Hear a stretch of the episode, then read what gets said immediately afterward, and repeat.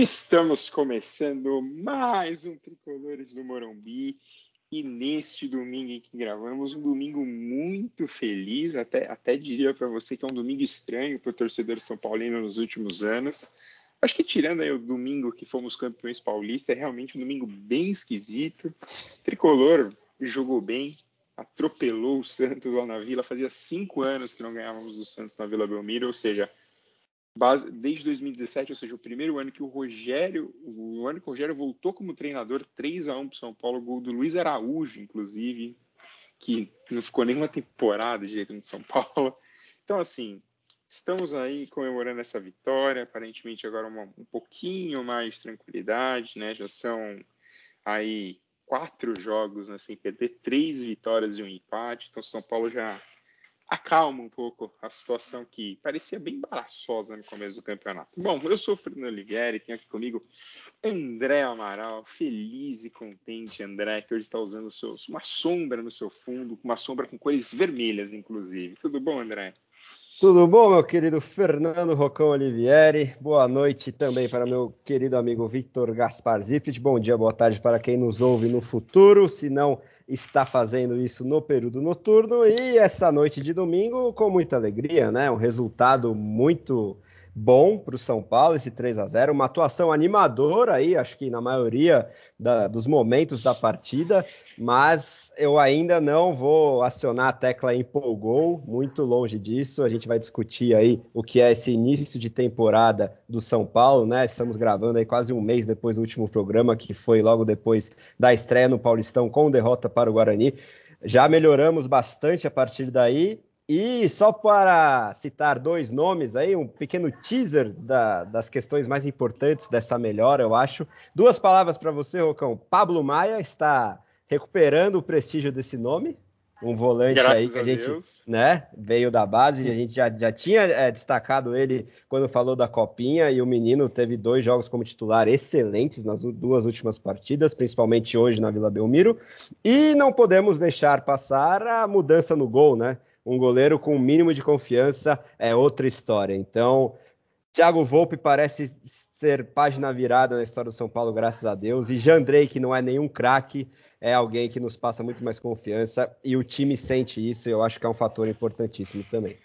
E a gente vai falar mais disso adiante, mas assim, a gente percebe que o que tem uma coisa básica, assim, a diferença básica. Eu não estou nem falando de qualidade. O, o e o Volpe é só uma questão, às vezes, de confiança.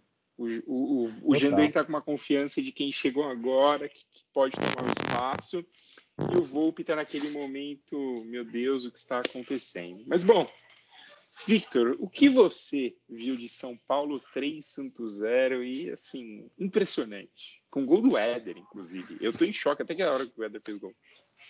Sim, boa, boa noite e bom dia, boa tarde para todos que nos ouvem e a determinados momentos do dia, com determinados dias. Uh, eu acho que foi, é, foi, foi bom, foi, foi, foi, foi uma partida, é, foi uma partida até certo ponto segura do São Paulo.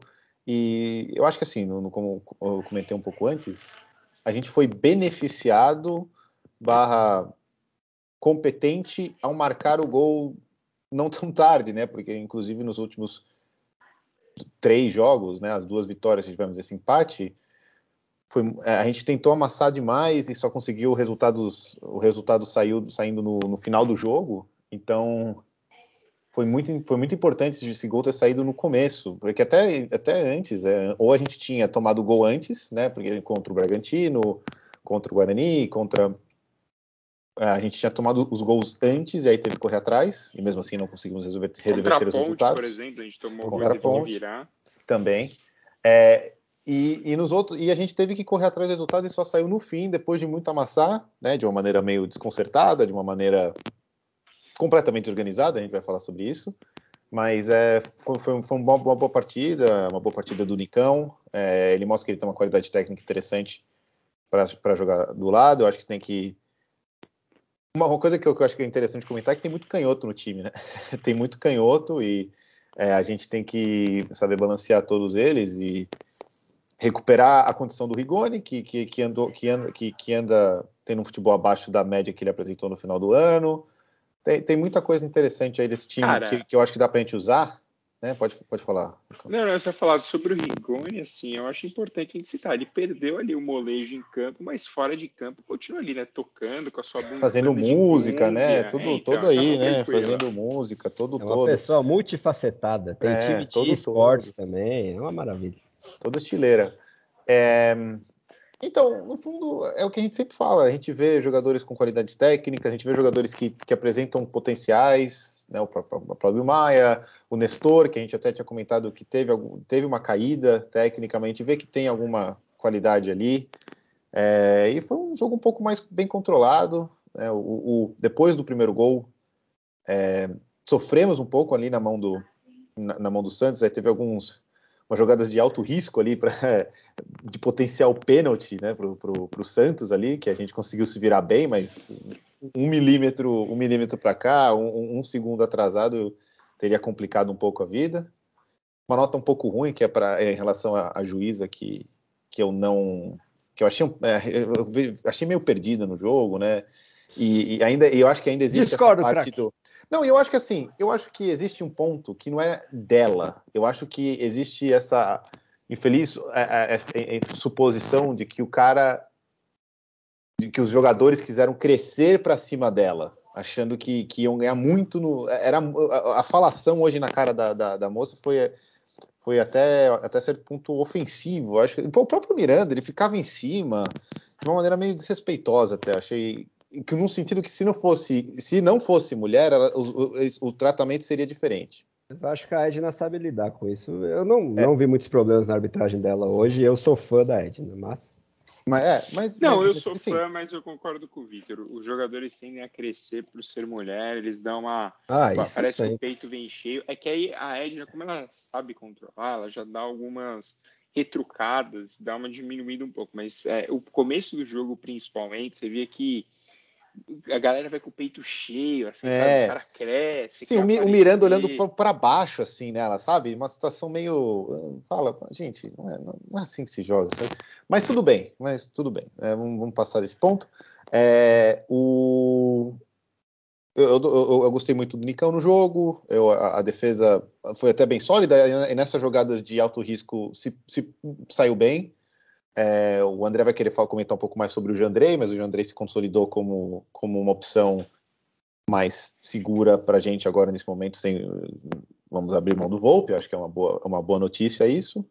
É, e eu acho que eu, eu, eu, quero acreditar na recuperação desses jogadores que são que foram os, os, os primes, né, as, as, os jogadores que a gente quis investir bastante no ano passado. Eu quero a recuperação deles, do, mais ativa, assim, eu quero uma, uma titularidade absoluta do, do Caleri, do Rigoni, a volta do Luciano, eu quero eles presentes no campo porque eles são os melhores, os melhores tecnicamente desse time e que tem a maior capacidade de decidir é, em partidas mais difíceis.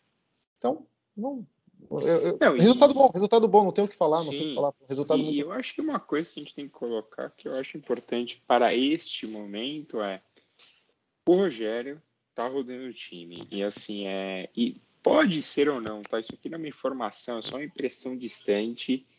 Que se o. Desde que o Rogério reclamou da diretoria, assim, questionou um pouco o clube em si, eu senti, parece que o, o, os jogadores mais fechados com o Rogério, mais preocupados com o campo, meio que do tipo, ó, se der merda ali fora, o, o Rogério banca a gente aqui. Mais ou menos na época que saiu aquela matéria do UOL, né, questionando Sim. os bastidores, e, e que foi um e ele rebateu na derrota contra o Bragantino, que inclusive é a nossa última derrota, né? Então, São Paulo aí vem de quatro, como eu falei, quatro partidas sem perder.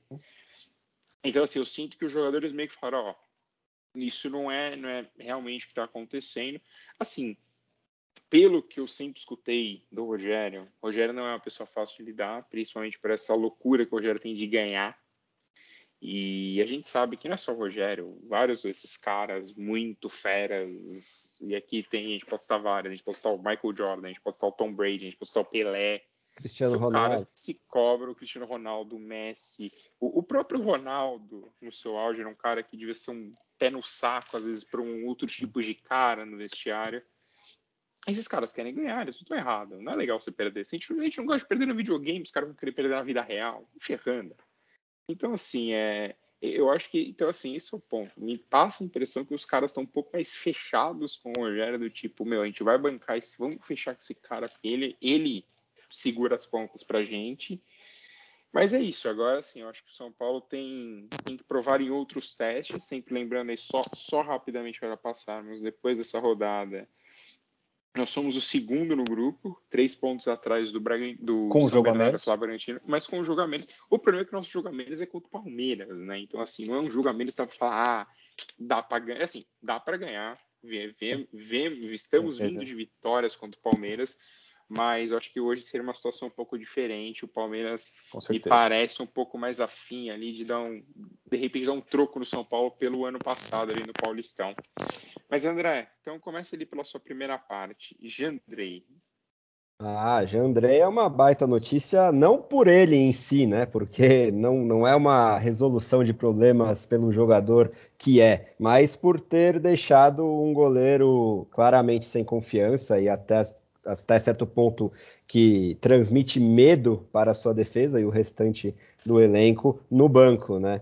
É, na própria saída de gol, você vê uma diferença clara entre o Volpe e o Jandrei. O Jandrei é muito mais seguro nesse, nesse tipo de jogada, encaixa a bola, ele é muito mais rápido, tem muito menos melindre ali na hora de, de armar uma saída de contra-ataque depois que ele faz uma defesa, é, sabe usar melhor o pé, né? Que é algo que o Rogério gosta de fazer bastante. Uh, e ah, tá Sidão. É, com o Sidão ele, ele leu bem errado aí as qualidades técnicas, mas com o Jandrei aparentemente é um cara um pouco acima da média, pelo menos, nesse quesito, né? Que é cada vez mais importante no chamado futebol moderno, né? E, enfim, eu acho que hoje na Vila Belmiro a gente teve o melhor exemplo de funcionamento dessa saída de bola que o Rogério quer implementar. A gente ainda não dá para ter certeza absoluta né, desse estilo de jogo. Qual é o estilo do Rogério? Algo que a gente já discutiu no último programa, por exemplo, né? É, mas parece que, pelo menos com esse elenco é, e nesses primeiros jogos, o que ele quer fazer é um, um estilo até certo ponto parecido com o do Fernando Diniz, mas mais vertical, mais objetivo, e o que é mais parecido é exatamente essa saída de bola de trás, ele quer evitar ao máximo a ligação direta, né, o chutão da defesa para o ataque sem que a bola passe pelo meio de campo.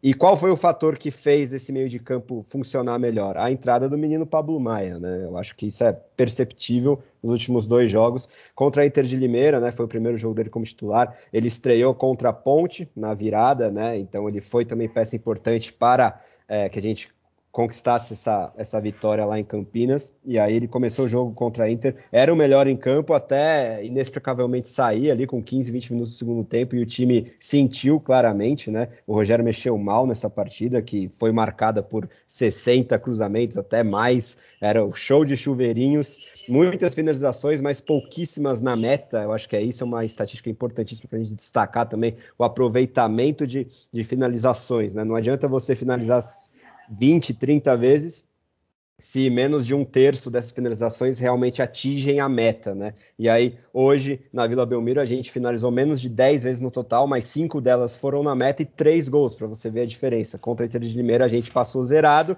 finalizando mais de 20 vezes. Então, é, é algo a se trabalhar. Assim como o número de desarmes, né?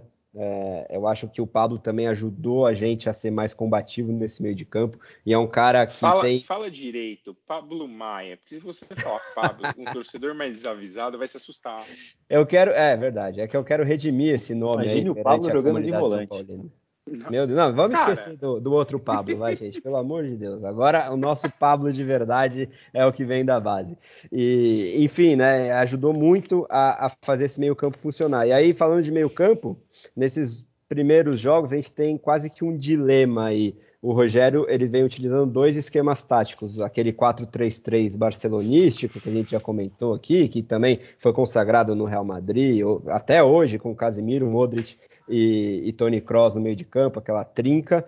Mas eu acho que o que funcionou muito melhor é algo que ele começou a utilizar é, no jogo contra o Santo André, que é a linha de quatro no meio de campo, um 4-4-2 é, britânico mesmo, duas linhas de quatro e uma dupla de ataque. É, eu acho que isso faz o time funcionar melhor, se encaixa melhor as características dos jogadores. Hoje ele iniciou de novo com, no 4-3-3, mas a partir do momento em que ele saca o Igor Gomes uh, e, e coloca o Nestor, o time passa a usar a linha de quatro no meio de campo e melhora muito mais. Por mais que a gente tenha aberto o placar no primeiro tempo, com mais um chuveirinho, né? Esse foi um cruzamento bem feito do Nicão para o Éder. Eu acho que no segundo tempo o São Paulo jogou muito melhor principalmente a partir do momento que, que acalmou os ânimos e fez o Santos se cansar também, né? A partir ali dos 15, 20 minutos do segundo tempo, eh, o Santos sentiu muito e a gente conseguiu eh, aumentar a vantagem no placar e fazer funcionar essa saída de bola, fazer o meio de campo funcionar com essa linha de quatro. Então vamos observar. Eu acho importante, até certo ponto, a gente ter essas duas alternativas, mas na minha concepção, o meio-campo com uma dupla, né, lado a lado, nesse 4-4-2, que hoje no segundo tempo foi Pablo Maia e Rodrigo Nestor.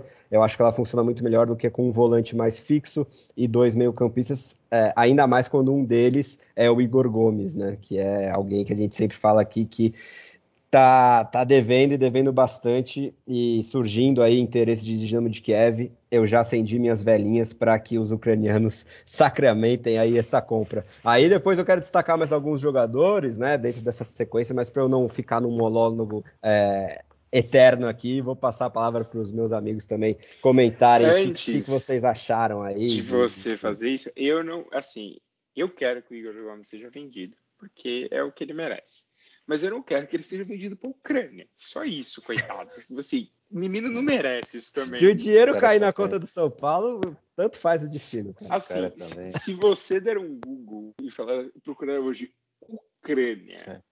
Você não vai querer ir para a Ucrânia. Então, Mas assim, nosso presidente acho... vai ganhar o Nobel da Paz, que ele foi lá e te... acabou com a Terceira Guerra Mundial, né? Isso que estão não falando? Acabou, não, não acabou, só ele. Pelo amor de Deus, aí foi totalmente sarcástico esse meu comentário. Foi, pelo amor de é, Deus. Vai que, né? Mas bom. quando você falou meu presidente, eu pensei primeiro no Casares. O que, o que o Casares vai fazer? Imagina o Casares. O Casares está trabalhando, Mas, né? Trabalhando. se chamasse, ele ia, viu? Porque ele gosta dessa bandinha aí. Quem você assim, quem você gostaria de destacar dessa partida? Até de repente destacar dessa, dessa semana aí do São Paulo nos últimos jogos, que finalmente estamos vendo alguma evolução no, no nosso time. Eu, eu, eu, eu, quero, eu gostaria de falar. Eu, gostaria de falar bem do Nicão, porque é um cara que eu ando colocando bastante investimento no meu, na minha ideia de jogo. Eu acho que ele é um cara com habilidade. Eu senti ele, eu sinto ele ligeiramente preguiçoso às vezes durante o jogo.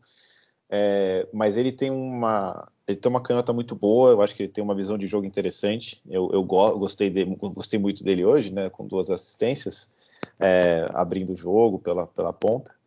É, eu queria fazer um, um, destaque até meio que nessa uma, um teórico substituto dele, né, mas eu acho que é a única que é realmente acho que como o Rogério disse, é uma das únicas posições que não tem muitos jogadores que eu acho debatível, mas tudo bem, que é o Marquinhos. Eu acho que o Marquinhos é uma, é uma válvula de escape muito interessante para esse time do São Paulo, pela velocidade, por trazer um pouco mais de, de melhora no cruzamentos, né? O próprio gol contra o contra a Ponte Preta, né? Que foi Ponte. contra a Ponte Preta, que foi passe dele, né? Que já é melhor do que o Igor Vinícius, que continua sendo um jogador que é muito deficiente, é um jogador que irrita muito, porque ele, ele tem toda a, a condição física do mundo para performar bem, mas ele não consegue. É, é, muito frustrante, é um jogador muito frustrante. Cara, mas aí eu faço uma pergunta então, para você, Victor. É, não seria a hora de aproveitar assim um momento, né?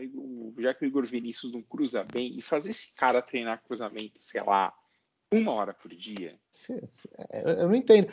E uma é coisa, eu acho que uma coisa, não deixa, sim, né? exato. Eu acho que uma coisa, uma coisa que é, é que é importante retirar esse jogo do Santos que foi um pouco mais é, ati, não atípico, mas ele foi um, ele teve uma melhora significativa é a questão de que o Rogério fala sobre testes e treinamentos e tudo mais, e, e, e é realmente o, o, jogo continua muito igual, né? Muito um, monotom de cruzamentos e cruzamentos e cruzamentos. Os caras treinam, treinam, treinam, são super fatigados, fatigados e o, e o Vinícius continua cruzando mal. Entendeu? É muito frustrante um jogador que é, usar essa desculpa de treinos e de performance, de cansaço, para um jogador que continua performando a mesma coisa, você não vê nenhum sistema de melhor.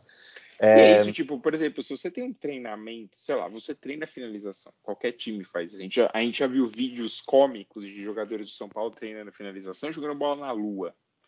Então, assim, cara, você tem que fazer esse cara treinar cruzamentos. Porque, assim, não é possível que você, o Rogério, por exemplo, outros técnicos passaram, você chega lá e fala, pô, ele é bom, ele vai até o fundo, ele corre, mas ele não cruza direito. Então, pô, tá, tá clara a deficiência do, da, de jogo dele. Então, faz o cara aprender a cruzar, faz o cara aprender a fazer um cruzamento mínimo, assim, básico do cruzamento, para que ele, pelo menos, jogue na cabeça Exato. do Caleri, do Rigoni, seja lá de quem for, entendeu? Mas continue, Vitor.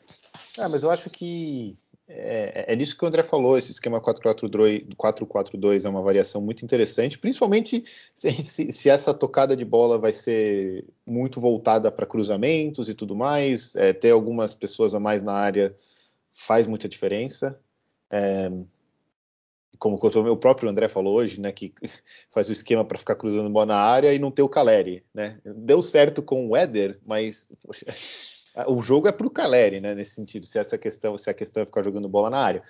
Então, eu vejo esses, eu vejo o Nicão com uma, uma boa promessa, eu vejo o Marquinhos é, muito bem, principalmente para ser o homem do segundo tempo. Eu vejo o Marquinhos como o homem do segundo tempo para contra-ataque, jogo, jogo sendo, jogo, estamos, é... tivermos é a exceção do elenco em termos de velocidade também, né?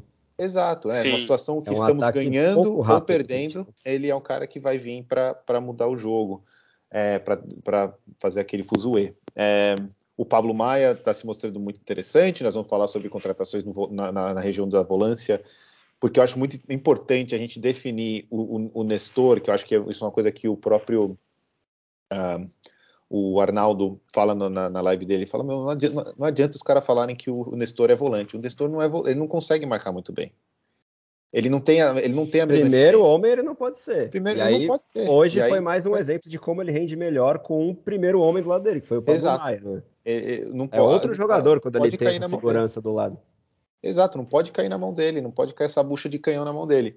Então, ele ele tem todo, todo o potencial para evoluir, mas ele precisa ser colocado numa posição correta para desenvolver, para ter mais acesso ao chute, para ter mais acesso a uma abertura de bola, controle de jogo. É, o Diego Costa está tendo uma partida, teve uma partida interessante, apesar de, de todos esses elogios do Rogério, eu não, eu ainda, eu ainda tenho uns pés atrás com relação a ele. Não vejo toda essa qualidade técnica de saída de jogo que, que apontam ele ter, né? Como se fosse o Koeman da, da nossa geração. É, pois é, depois é... eu quero dar um pitaquinho sobre isso. É, tipo, sei lá, eu, eu, às vezes eu fico vendo, eu fico, eu fico pensando que eu tô vendo um jogo um pouco diferente. Eu acho que eu tô vendo um jogo do, do ano passado, ou alguma coisa de alguma outra época, porque eu não sei se eu vi o mesmo jogo que o Rogério às vezes nas, nas entrevistas. Mas tudo bem.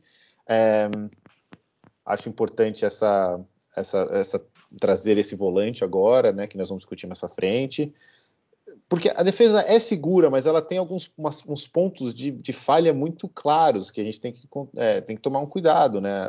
Bolas perdidas, é, bola atrás do Rafinha, né? Que vai ser uma, vai ser uma, de, uma debilidade ali, porque ele é um jogador mais, mais, mais veterano, então ele não, não vai ter a mesma imposição física. Há sinais de melhora, há sinais de melhora. Os últimos quatro jogos foram sinais de melhora, ainda um pouco travado, mas é, o jogo de hoje, especificamente, deu um. Se o progresso vier desse, do, a partir do jogo de hoje, a partir do que foi visto hoje, melhorou um pouco as esperanças para a temporada. Ah, sim, eu acho que aí entra, vamos entrar no assunto do, do nosso querido Gil Costa. Eu acho que, cara, um ponto importante, assim, eu, eu acho que se o nosso foco for realmente tentar fazer campanhas melhores no brasileiro para alcançar uma Libertadores, de repente beliscar alguma coisa na Copa do Brasil, eu acho interessantíssimo o que a gente está fazendo o Paulistão. Porque sejamos sinceros, o Paulistão serve, serviu ano passado para aquela recuperada, animação, ei, campeão, ei. Mas não serve para muita coisa. Tipo, é, acho que aqui somos quase unânimes que já deu do Paulistão. Tá na hora de ter outro Paulistão dele ficar no, no, livro da história, né? Ali, no, no, livro de recordes. No mínimo diminui as datas. Né? Exatamente. Então, assim, é, cara, então assim, se o Rogério realmente rodar o time e tiver aquele, aquele negócio em mente, assim, cara, nosso foco não é ser campeão esse ano, não é ser campeão no Paulista. Assim, de repente dá para beliscar uma Sul-Americana, porque eu acho que se o time realmente evoluir, dá para a gente jogar mais a sério a Sul-Americana do que outros brasileiros jogam. E essa diferença entre o Brasil e os outros da América do Sul cada vez mais gritante, eu acho que a gente teria uma chance. Mas assim, tá na hora do São Paulo, tipo, realmente rodar esse elenco e quem sabe, assim, apesar das brincadeiras e tal, quem sabe essa insistência no Diego Costa renda nosso zagueiro reserva para o resto do ano. Então, eu não sei nem se o Rogério vê ele como reserva, viu? É, não, esse então, é o não. ponto que eu queria falar. Então, mas aí tem um ponto, André. É, eu acho que vai ser uma coisa assim. A gente, um amigo nosso em comum brincou um dia que o Miranda é tipo carro velho, entendeu? vai pegando aos poucos. Então, assim, eu acho que o Miranda, para um brasileiro, uma sequência, eu acho que ele e o Arboleda voltam a ser a dupla. Se a gente jogar no 4-4-2, alguma variação aí que o Rogério fizer, mas eu acho que eles voltam a ser a dupla. Mas eu acho que a questão do Diego Costa, que talvez fosse a questão do Volpe, aí nem discutir a qualidade em si, eu acho que tem muito da confiança. falta de confiança do cara. O cara vai dar um passe de 2 metros, o cara pensa 50 vezes. A hora que ele pensou, o atacante veio, roubou a bola e fez o gol. Ou então, quando ele assim, faz o passe, ele erra. Né? É. O antigo Diego Costa, porque nos últimos dois jogos. Então, assim, se realmente o plano for esse, tipo, cara, roda o Arboleda, roda o Miranda, vai rodando os caras mais velhos e tenta tirar desses moleques alguma coisa para que eles sirvam ao longo da temporada, que é, por exemplo, Pablo Maia e outros meninos que o Marquinhos e outros meninos que vão aparecer, aí para mim o plano é perfeito, porque uma coisa que a gente sofreu muito no passado com lesão e a gente não tinha, às vezes, jogador de um mínimo nível para entrar em campo. É ficava fazendo adaptações loucas que não funcionam. É, me passa sempre a impressão que as pessoas querem que a adaptação seja o Reinaldo contra o Corinthians em 2018. Que o Aguirre colocou ele de ponta, ele fez dois gols, e ganhamos o clássico, mas então, assim, não é o caso. Então, eu espero, assim, eu estou pensando com um lado otimista que o Rogério esteja realmente tentando recuperar o Diego Costa. Aí, se ele fizer por merecer para jogar como titular, isso é uma decisão do Rogério que a gente não vai concordar, provavelmente, porque eu acho que a dupla tem que ser sempre Miranda e Arboleda, porque são os nossos dois melhores zagueiros. O Miranda, até por uma esse negócio de ser o capitão do time, estar dentro de campo. Mas, assim, espero que o Diego Costa realmente volte a jogar bem os últimos dois jogos têm mostrado uma evolução, mas a gente sabe que em outros momentos, em outros momentos, eu digo 2020, o Diego Costa também arrebentou, se, é, colocou o Jô no bolso, fez, fez, de repente, o futebol dele sumiu. Então, é a ver o que vai acontecer. Lembrando que o Diego Costa, se eu não me engano, é o único cara que fez todos os jogos até o momento de São Paulo na menos, temporada. Não, menos o Bragantino. E aí esse é um é ponto verdade, que eu queria então, destacar. Quem, quem jogou todos os jogos foi o Sara, que é o nosso homem de ferro, e eu acho que se estabelece cada vez mais como o jogador mais importante Correto. do time mais consistente, mais resistente também, até pela idade. Ele não entra tanto nesse rodízio que eu acho importante, que vocês já mencionaram, né, para preservar o físico da equipe, ainda mais uma equipe que lidou com tantas lesões nos últimos tempos, muitas musculares, por excesso de fadiga, excesso de jogos, né?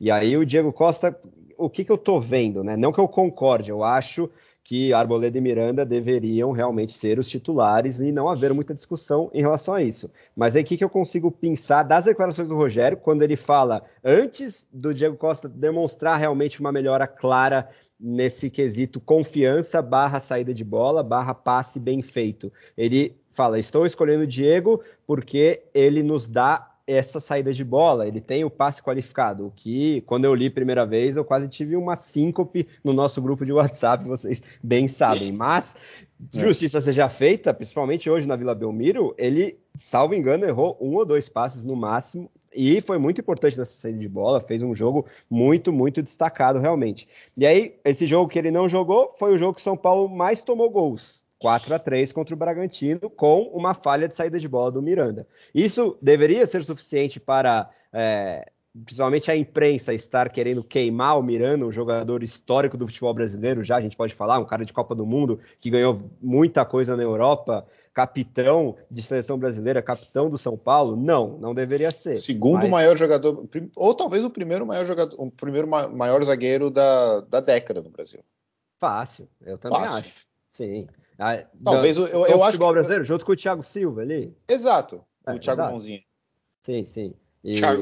Só que eu acho o Miranda um cara mais confiável em termos de, de, de é, postura exato. como jogador do que o Thiago Silva, que tem as suas falhas em jogos importantes em maior número do que as do Miranda, né? Não é uma falha numa primeira fase de Paulista contra o Red Bull Bragantino que deve é, qualificar, definir a carreira de um cara que já tem uma carreira ultra consolidada. Mas, enfim, na cabeça do Rogério, eu acho que a gente está vendo o Diego Costa ser um, um, titular quase absoluto nesse momento e jogando para trás aquele trio que a gente enxergava como bastante confiável e os titulares, que são Arboleda, Miranda, principalmente, e o Léo, que está jogando muito mais de lateral do que de zagueiro agora com o Rogério, que não abre mão dessa linha de quatro. E eu acho que o Léo de lateral até faz sentido para compensar essa questão do Rafinha e do próprio Igor Vinícius, mas eu acho que o Rafinha tem que ser o titular, porque a gente já destacou toda a incapacidade técnica e, e divisão de jogo do Igor Vinícius. Então o Léo ali, mais defensivo, guardando posição, quase como um terceiro zagueiro, dá uma segurança maior realmente para essa defesa. Então maior eu acho que, que... Uma, é uma segurança maior quanto ao, ao, à lateral direita e quanto ao Reinaldo, ao próprio Reinaldo. Né, claro, né, que, sem dúvida. Que é, o, que é uma bomba atômica no, na defesa. E no ataque continua sendo aquele jogador que. que só, só um pitaco sobre o Reinaldo. Continua sendo aquele jogador. Eu, eu, eu lembro do, da partida anterior, que eu acho que ele queria entrar. O Casagrande queria que entrasse o Reinaldo, porque o Reinaldo tem o chute de fora da área. Há quantos anos que eu não vejo o gol do, do Reinaldo fora da área? Tudo bem, ele fica metendo aquelas bicas lá que quase entra, mas nunca entra. É, é, ele não é aquele jogador que é, ele tem o ímpeto ofensivo, mas ele não tem a eficiência ofensiva. Então, Exato. Então, já passou desse, do, do, período de Reinaldo é um jogador excelente no, no time de São Paulo. E sejamos justos que o Reinaldo, para mim, hoje, de longe, nosso pior jogador em campo, tomou, tomou um baile. E assim, a gente do menino Anjo, teve né? maiores problemas porque o time do Santos realmente é um time muito fraco, mas quando você olha para frente, você vê o certos níveis de time que você vai enfrentar, e não precisa nem muito longe, pode ir no Corinthians, por exemplo. É, o, o, Reinaldo me, me, preocupa, e principalmente às vezes o Reinaldo me preocupa muito pelo. Não só por, por isso que o Vitor falou, cara, tá literalmente assim, já não tá mais naquele momento o Reinaldo. Ah, sim, tá para mim não deveria ser titular não. absoluto, nem perto disso. E aí, quem que equilibraria o melhor né, de termos ofensivos do Reinaldo e os defensivos do Léo, na minha opinião? O Wellington, né? Mas ele vem sendo quase que uma exceção é, em algo que eu acho que a gente tem que destacar em relação ao Rogério Ceni, que é a capacidade dele de tirar o melhor e dar confiança para jovens jogadores que ele vem fazendo com o Diego Costa. E ele fez na primeira passagem com o Luiz Araújo mesmo, que o Rocão mencionou no começo do programa. Júnior Tavares, né? Só teve alguma, é, alguma sombra de boa fase com o Rogério Ceni. João Schmidt, o, o famoso colosso de Juvenal João Pé de Feijão. Para a gente né, tecer alguns exemplos aí é, que o Rogério, eu acho que ele gosta de dar essa confiança, de fazer. Ele, ele gosta de ter o controle sobre o jogador, né? Então, ele gosta de ter eu... o controle sobre o jogador, sobre o jogador que não que, que questiona muito pouco as direções dele, né? Que seja é, menos embatido. Isso seja um fator, isso seja um fator. Então, eu Parece... não sei se a gente pode descartar o Diego Costa da titularidade. E, e se ele continuar nessa melhora, eu acho que, pelo menos aos olhos do Rogério, ele vai enxergar o menino como titular, e aí eu acho que, infelizmente, vai acabar sobrando para o Miranda. Mas a gente pode discutir se isso é justo, injusto. Enquanto o São Paulo no ambiente esteja bem e os resultados aparecerem, as performances acontecerem, beleza. Mas da mesma forma com que o Diego Costa está ganhando essa confiança, a gente já teve o exemplo que ele pode perdê-la repentinamente, muito rápido. Com o Fernando Diniz aconteceu isso, né? O Rocão já Sim. falou várias vezes. Ele deu aula contra o Jô naquela vitória contra o Corinthians, mas aí, a partir daquele jogo contra o Bragantino, que ele erra uma saída de bola. Essa saída de bola que Dois jogos depois, um jogo depois, né? Então, aí foi só ladeira abaixo. Então a gente tem que tomar cuidado também. É, espero que o Rogério não insista além da conta, se eventualmente essa confiança, que ainda bem voltou para o Diego Costa, é, ela suma novamente, porque eu acho que a chance existe, infelizmente. Né?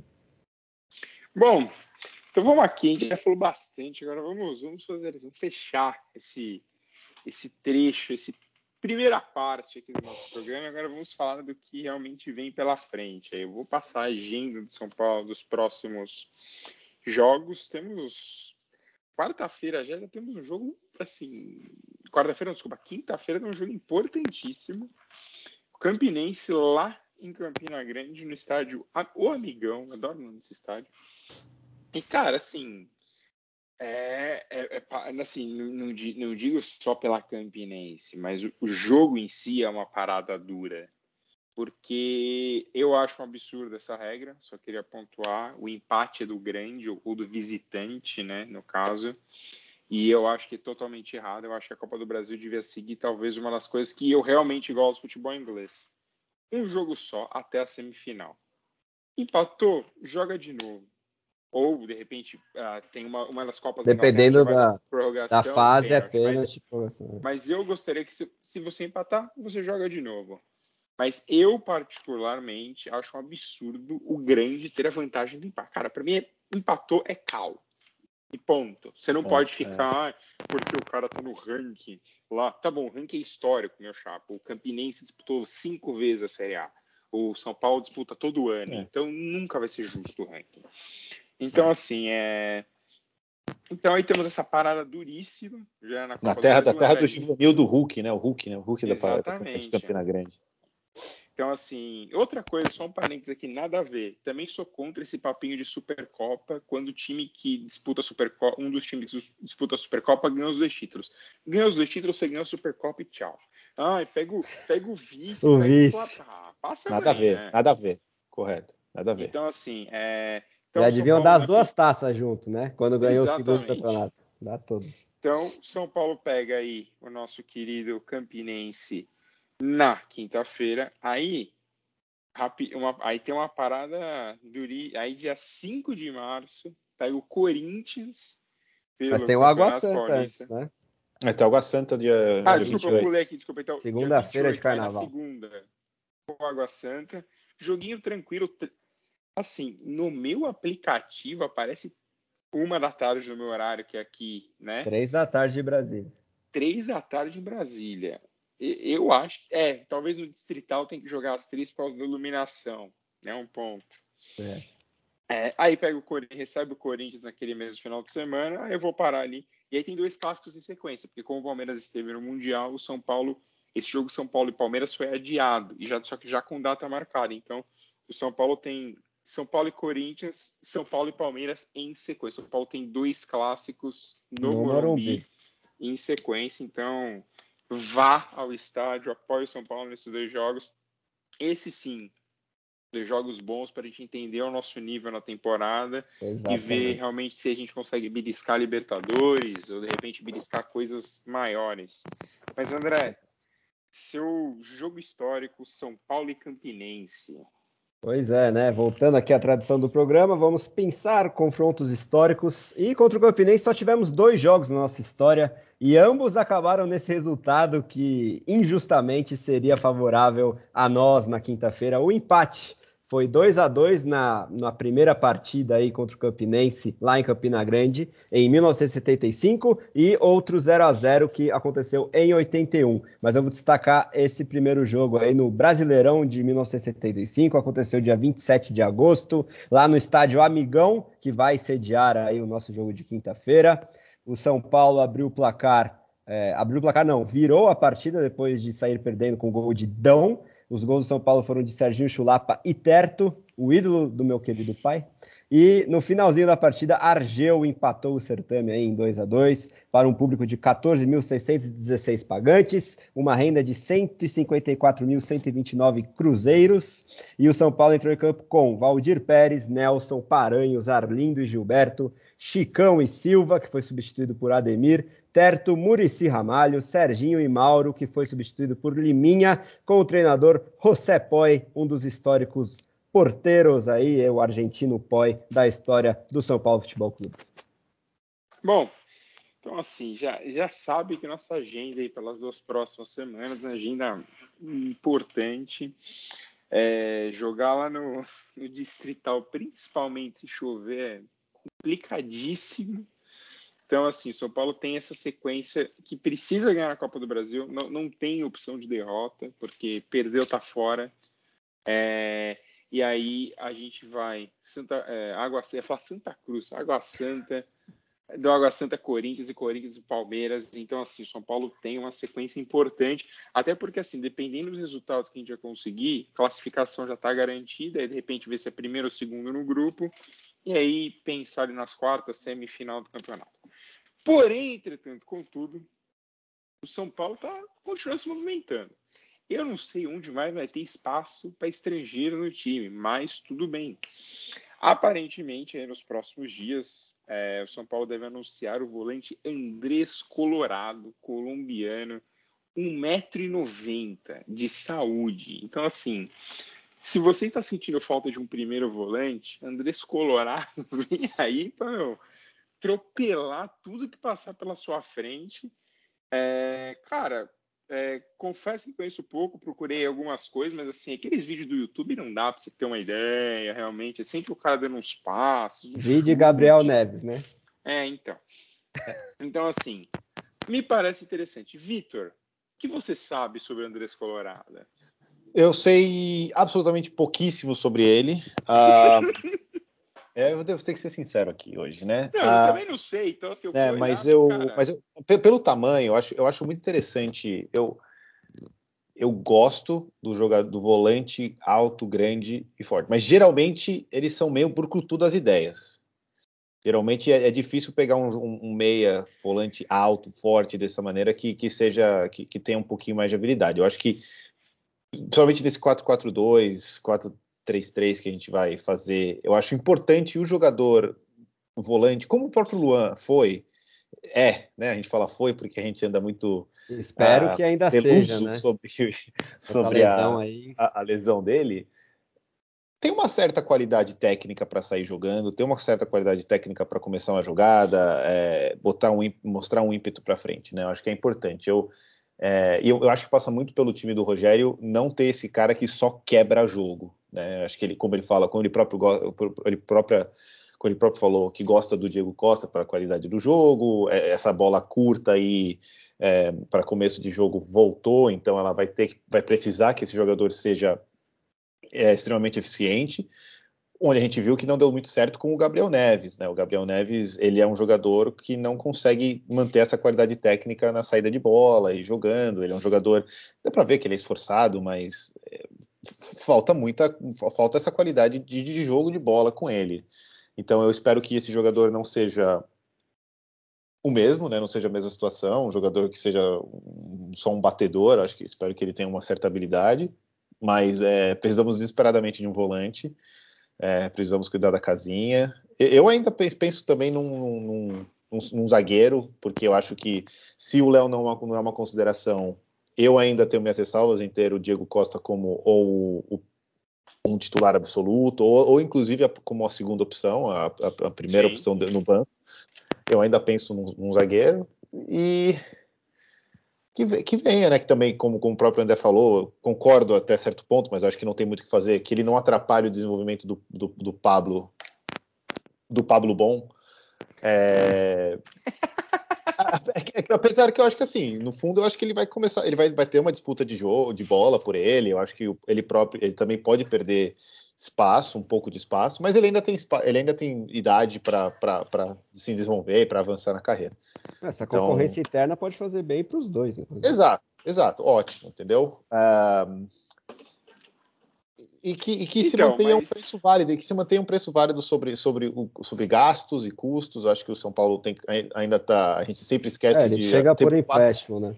Primeiro é, a gente sempre chega e, e, e, fala sobre essa questão, e às vezes ela começa a, a, desaparecer no meio do ano, mas a situação continua muito grave, muito crítica. O Rogério falou muito sobre isso, de situações defasadas, desfasadas do, da realidade no clube profissional. É, piscina vazia, essas coisas que, que, que, eu não quero nem acreditar que sejam verdades, porque seria, seria de um amadorismo muito grande. Mas. Pode acreditar. É, então, né, eu não quero. É, é, é, que tá querer, é, é, saber, mas não querer. Mas eu acho que vale muito, é, vale a pena um investimento, vale a pena a aposta, até porque a solução, do, a solução dos jogadores e treinadores brasileiros está cada vez mais se identificando fora do Brasil, né? Os jogadores é, não estão mostrando muita qualidade de, é, de outros times, né? As qualidade, a qualidade está muito baixa no Brasil, então pensar jogadores em outros, outros mercados é muito interessante. É, e aqui fica aqui antes do André falar, até quero falar duas coisas, na verdade, do Luan. E tá na hora da Comebol acabar com essa regra patética de contar é, Comebol e a CBF. Quer dizer, a Comebol não conta. A Comebol a libera a Mercosul, é. Então, assim, cara, já deu, não tem que ter isso. O, o, Mercosul é uma coisa só, então você tem que abrir. O, o, o colombiano, o argentino não pode contar como estrangeiro no clube. Né? É ridículo é, isso. E, e, é estudo de caso, né? Como se o como se, se, se estivesse claramente mostrando que com, com, essa, com esse protecionismo de clubes, os clubes, o, todos os países estão desenvolvendo mais jogadores e está cada vez melhor. Tipo, está claro que não. não. É. É o é contrário, é quase. É, é, é, ao contrário, né? Pelo, muito pelo contrário. Então, só pelos dados e pela visualização básica da, dos dados já dava para ver que não vale a pena fazer essa regra. E sobre o Luan, cara, o Luan tomou aí um comportamento um pouco mais recluso nas últimas semanas. É, é uma situação grave, sempre lembrar que ele, quando o Rogério chega, o Rogério faz um treino noturno antes do jogo contra o Ceará. Uhum. O Luan faz um movimento na perna e destrói músculo, acho que tem um problema no osso. Então, assim, o Luan tá treinando fisicamente de novo na Barra Funda. Tá, dizem que, assim, tem uma possibilidade de ele voltar a treinar com bola. A questão é, voltar a treinar com bola e jogar para o Luan ainda são coisas muito distantes uma da outra. Então, o Luan teria que fazer treinos primeiros com bola para ver como o corpo reage, para depois realmente fazer parte do, São, do, do, do, elenco que treina no São Paulo e assim poder participar em jogo, de jogos. Então, assim, me preocupa, porque é um jogador muito bom, muito provavelmente, espero que volte, vai render frutos financeiros ao São Paulo. E preocupa pela carreira dele também, porque, cara, ele é muito novo para ter uma lesão que basicamente pode decidir a carreira dele pelos, pelos próximos 10 anos que ele jogar, 20 anos que ele jogar bola. Mas, André, o que você tem a dizer aí? Você que. Assim, você, você quer o Andrés Colorado, que eu sei. Sim. Seu coração pede o Andrés Colorado, mas você se preocupa com os meninos da base. Não, é, eu só não quero que ele ofusque no meu querido Pablo Maia, de quem eu já sou fã, né? Como vocês bem é, conseguiram perceber. Mas eu acho bem interessante chegar um jogador de, de características diferentes, né? É, o volante alto que o Rogério tanto gosta, quem sabe ele consegue repetir algo parecido com o que o Souza fez com, aqui no São Paulo, né? Ele que era uma das peças fundamentais daquele vice-campeonato de 2014, por exemplo. Jogadoraço. Bom jogador. Jogadoraço, né? Volante alto. Idiota, mas jogadoraço. É. Hum. É, enfim, é difícil achar alguém é, no é. futebol brasileiro que não seja idiota fora de campo, infelizmente. E, enfim, né, aquele cara alto, mas que tem boa técnica, que além de marcar bem e ser fundamental no jogo aéreo, também chega na frente, faz seus golzinhos, dá suas assistências. Os números de gols e assistências do Colorado, considerando essa posição que ele atua, são é, animadores, inclusive, né? E ele chega aí só com 23 anos. É, eu não posso falar que eu já assisti muito dele, muito pelo contrário. É, eu só vi os famosos highlights aí também, então a gente não pode tirar nenhuma conclusão em relação a isso, mas eu já vi gente quem eu, de, é, que eu respeito, né, que entende de scout, elogiar bastante esse jogador, que fez a sua estreia pela seleção principal da Colômbia aí em janeiro, estreou com gol, inclusive, e é um cara bastante elogiado. Vamos ver é, se, se ele chega e ajuda bastante a gente. É, só tem 23 anos, é uma idade bem interessante também. Um cara que teoricamente chega com muita fome de crescer na carreira, já tinha interesse da Europa, então, por mais que a chance seja alta da gente servir meio que como uma ponte aí, vamos esperar que ele renda dentro de campo nesse pelo menos um ano que ele vai ficar no São Paulo, eu acho, né? Ele chega por empréstimo com 60% do passe fixado em um milhão e meio de euros, salvo engano. Não é um preço tão astronômico se ele corresponder a todas essas expectativas. Então vamos ver, quem sabe ele faça uma dupla aí com com o Pablo Maia, ou eles façam um revezamento interessante. E também tem o Luan, que é um jogador importantíssimo, super identificado com a torcida São Paulina e vamos torcer para que essa lesão permita com que ele volte a jogar. Então estaremos bem servidos nessa posição se o querido Colorado corresponder realmente às expectativas. E aproveitando o nome dele, eu queria mandar um abraço para o meu amigo Colorado, Fábio Garcia, lá dos Pampas desse Brasilzão. Bom, Até então surpreende que ele não foi para o Inter, né? Nem para São Paulo. Exatamente. Tá aí, tá aí. Bom, ficou a piadinha aí, mas bom, vamos aqui então para os pitacos finais do nosso programa. Vitor, futebol feminino do tricolor. O, futebol feminino anda num break aí muito muito é, não nem falar merecido, eu acho que eu acho que o futebol feminino tinha que ter mais exposição, tinha que ter mais é, agenda, mais calendário, né? Acho que fica uma situação bem complicada para pra, as meninas, para o desenvolvimento do futebol é, feminino no Brasil. Mas eu só queria destacar que o, que o São Paulo está tá focado na, na, base agora, né? Está fazendo algumas avaliações da categoria de base, fizeram algumas, alguns treinos para a categoria de 2004 a 2006 e depois de 2007 a 2009, né? Então já estamos velho, né? Já estão pegando é. gente nascida em 2009, pelo amor de Deus. É, então, é, tivemos mais de 1.300 inscritas, então fizemos uma seleção de, de 20 jogadoras, então acho que é, é interessante, acho que é, é, um, é, um, é, um, é um sinal bom, que, tem um investimento, né? Como disse, é, infelizmente, acho que é essa frase para se falar, que é infelizmente continua sendo muito barato investir no futebol feminino. Eu acho que ele tinha que ter mais respeito para ele ser ele, ele, ter a sua valorização né? É, é, é bom que, que, que, que, esteja ao alcance mas o futebol merece, o feminista merece mais respeito né? Então vamos ver é, se alguma dessas meninas no futuro é, resolvam uh, brilhar mas é interessante só um, só um pitaco interessante a gente está num break acho que eu, eu preciso eu, eu, preciso me inteirar quando quando os retornam os campeonatos eu não estou com eles aqui à mão mas é é um bom, eu, eu quero te dar, eu quero dar uma estatística. É uma estatística bizarra, né? Assim, bizarra porque pode acontecer com qualquer um. Já aconteceu, por exemplo, com Antônio Carlos no São Paulo e Corinthians, talvez em 2013. Antônio Carlos fez dois gols contra, né? Naquele jogo no Pacaembu, São Paulo ganhou 3 a 2. São Paulo fez os cinco gols da partida. E hoje, tá, aproveitando que a gente está falando de futebol feminino, está rolando aquela She Believes Cup, é, é, é um, campeonato quase que o Brasil já disputou. E hoje nós tivemos Estados Unidos e Nova Zelândia, né, jogaram, os Estados Unidos ganhou de 5 a 0. A grande questão que eu estou trazendo esse jogo à tona é, a, deixa eu até pegar o nome daqui, a Meikala Moore, da Nova Zelândia, fez três gols. Aí você fala, como assim, Fernando? A Nova Zelândia perdeu de 5 a 0. Pois bem, ela fez três gols contra. E assim, cara, é, todos aqueles gols assim que a bola tava cruzando, ela colocou o pé para desviar e em vez da bola ir para um lado, a bola entrou no gol. Assim, ela realmente não estava no dia dela. Aí, no, aparentemente, não existe na história do futebol um jogador que fez um hat-trick. Ao contrário, vamos assim dizer. Eu, eu adoro hat-tricks de confusão, de coisas ruins, então, adoro. E aí tem um papo que o Stan Van de Buiges que jogava pelo Anderlecht, em 95 fez três gols, mas não é confirmado que ele teria feito três gols contra. Tem um gol que tem uma dúvida se ele fez ou não contra. Então, assim, a May Calamore, ela vai entrar para aquelas estatísticas de futebol que, cara, só a gente sabe é só e vai realmente é. passar para a história como a, pessoa que tipo fez três gols contra. Inclusive tem uma estatística engraçada. A Nova Zelândia deu um chute no gol no jogo inteiro. E a menina fez três gols. Muito Ela bom. deu três chutes contra o próprio gol. Muito bom. André, o, isso me faz lembrar, isso me faz lembrar, num, momento rapidinho, me faz lembrar do hat-trick do, do Palermo no Boca, né? Três pênaltis perdidos. É, também tem. Que grande Argentina, né? Foi uma Copa é, América. Copa ele América joga, é, Colômbia, exato, ele, exato. Jogador do Boca, mas foi é, correto. Grande jogador. O Palermo era casca grossa, eu gostava dele. Gostava. André, e nosso basquetebol? Nosso basquetebol tá um pouquinho inconsistente ainda. É, mas seguimos no G4 do NBB.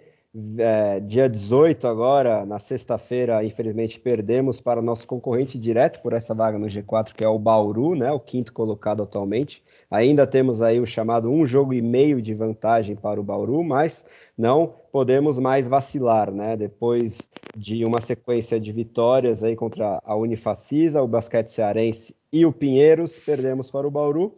E na BCL Américas, seguimos 100%, né? Essa é a melhor notícia do basquete no momento, é, na, na janela do Uruguai, né? Nosso grupo é o Nacional e, e, o Quimsa da Argentina. Nós conseguimos vencer os dois adversários mais uma vez, então já temos vaga assegurada nos playoffs com a liderança do grupo e vamos só cumprir tabela, entre aspas, jogando no Brasil. É, na próxima janela antes de começar os playoffs, jogando em casa aí novamente contra Quimsa e Nacional. E destaque também para nossos dois representantes na seleção brasileira, uh, que se prepara aí para a Copa América de basquete entre seleções, que é o Bruno Caboclo, um dos melhores jogadores do NBB no momento, e o Elinho, que está voltando de contusão, um veterano armador, o cérebro do time, que vai ser também muito importante para a gente encontrar uma consistência um pouquinho melhor no NBB. Vamos torcer para ele conseguir se manter saudável daqui até o final do campeonato. Bom, é, e aí para fecharmos aqui, é, nas últimas semanas teve um papo aí com o Alex, talvez fosse para o Havaí, né, até que o nosso treinador do Sub-20. Normalmente esse período as bases estão paradas, as bases voltam a jogar em, em algumas semanas. E o Alex resolveu não aceitar, o Alex acredita em mais um ano, pelo menos, de trabalho pelo São Paulo.